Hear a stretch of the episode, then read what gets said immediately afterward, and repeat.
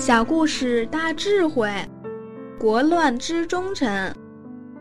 唐朝中叶，出现了一次很大的祸乱，就是安史之乱。那时因为唐玄宗宠爱杨贵妃，国政荒废，结果安禄山开始作乱，数月之内失去了半壁江山，所有科举出身。念圣贤书的人到哪里去了？通通都举白旗投降。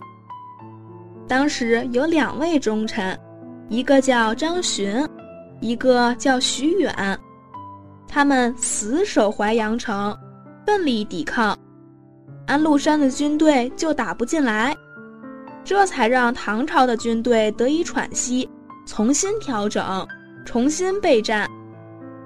假如没有张巡、徐远，唐朝可能就灭亡了。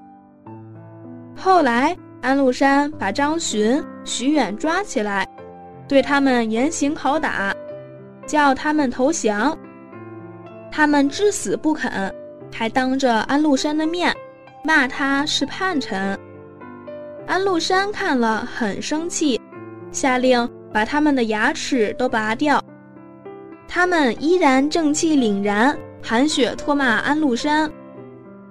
张巡和徐远，这种忠君报国、大义凛然的气概，能够屹立如山，名垂后世。